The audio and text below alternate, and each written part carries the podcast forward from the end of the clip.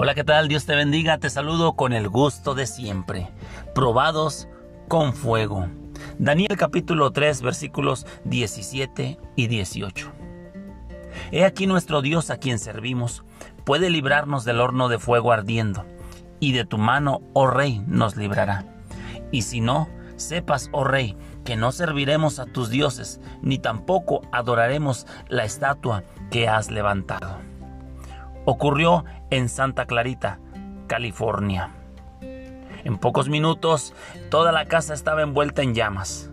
El fuego comenzó con un cortocircuito, todas las recámaras y las estancias de la casa quedaron reducidas a cenizas, junto con todo lo que había adentro. Esto ocurrió en un mes de octubre, que la familia Raúl, de Raúl y de Favela Martínez lo perdieron todo, quedándose en la calle. Sin embargo, con la ayuda de algunas instituciones benéficas, de iglesias y de amigos, armaron de nuevo la casa. Pero lamentablemente a los cuatro meses exactos, un segundo incendio arrasó otra vez con todo.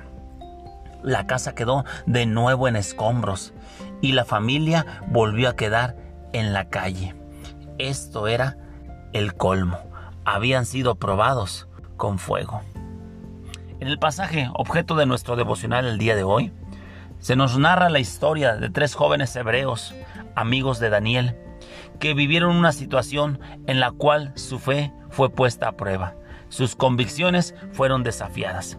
Nabucodonosor evidentemente creía que toda persona tiene o tenía un precio y que nadie se atrevería a desafiar el mandato que él había dicho. Ciertamente esta era una prueba que era más severa para ellos que las que ya habían experimentado lo que se narró en el capítulo 1 y en el capítulo 2. Ciertamente esas pruebas del capítulo 1 y capítulo 2 pudiéramos verlas como una preparación para lo que estaba por venir a las vidas de ellos. Pero es aquí en este momento donde la fidelidad y el valor de ellos se puso de manifiesto. El rey previamente había tenido contacto con estos tres jóvenes hebreos. De hecho, él ya conocía la respuesta a su pregunta, pero ahora estaba desafiando al Dios de ellos como también su valor. Él no contaba con las dos principales características de estos jóvenes hebreos. Una de ellas era que conocían el poder de Dios y la otra era la sumisión que estaban dispuestos a manifestar a la palabra de Dios. Es decir, ellos sabían que Dios tenía el poder para librarnos del horno del fuego, pero también sabían y conocían las escrituras en las cuales se les demandaba no postrarse ni adorar a imágenes o a otros dioses.